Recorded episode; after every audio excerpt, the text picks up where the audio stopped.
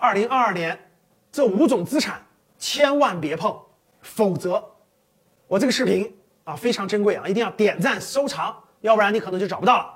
二零二二年整个全球经济啊，或者是国内经济都面临着很多不确定性，所以你在资产配置或投资方面，这几类资产是一定不能碰的。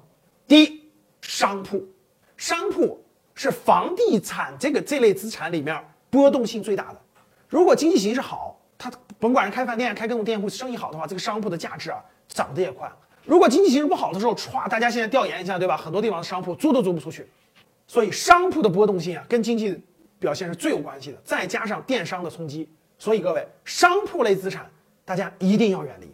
第二啊，普通的公寓呀，这种写字楼啊，类似于这样的房产，公寓或写字楼都是四十年产权的这种商用的，它不是居民用的。无论是它的商用水电啊，还是它的这个出租的租售比、租金，都受到经济的很大的影响。所以，公寓或者写字楼类的房产资产是第二类不建议碰的啊，有可能价值会不停的下跌。第三，黄金，黄金很多人认为哇，我的资产要保值，对不对？货币要贬值，那我当然要配置黄金了。其实不是的。那我这里呢不展开，因为我以前录过一个小视频，详细的讲了为什么黄金不能作为你保值增值的资产了。大家可以去找一下啊。黄金已经失去了它抗通胀的绝大部分的这个属性，稍微还有那么一部分，所以不要把黄金作为二零二二年的你的资产配置的重要选项。其实不配置为主，要配置也是非常少的比例啊。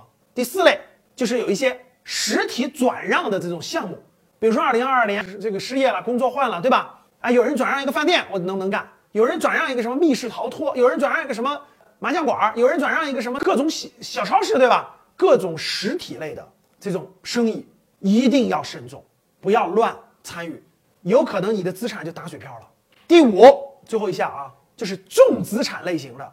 大量的这种厂房啊，大量的这种人工啊，就是这种行业的资产，也不要轻易参与。我们知道有些老板呢，对吧？他这个呃，我要搞物流了，对吧？我要上项目，我要扩大规模，我去搞大规模的厂房、大规模的这个车辆、大规模的人员。其实这个在二零二二年风险都非常大啊，除非你是大老板，资金实力非常强。你又是小老板，又要贷款各方面的这种，那第五类啊，这种重资产型的啊，多人工型的。还是要远离，风险非常大。我说的这五大类资产，希望二零二二年都引起你的重视，否则。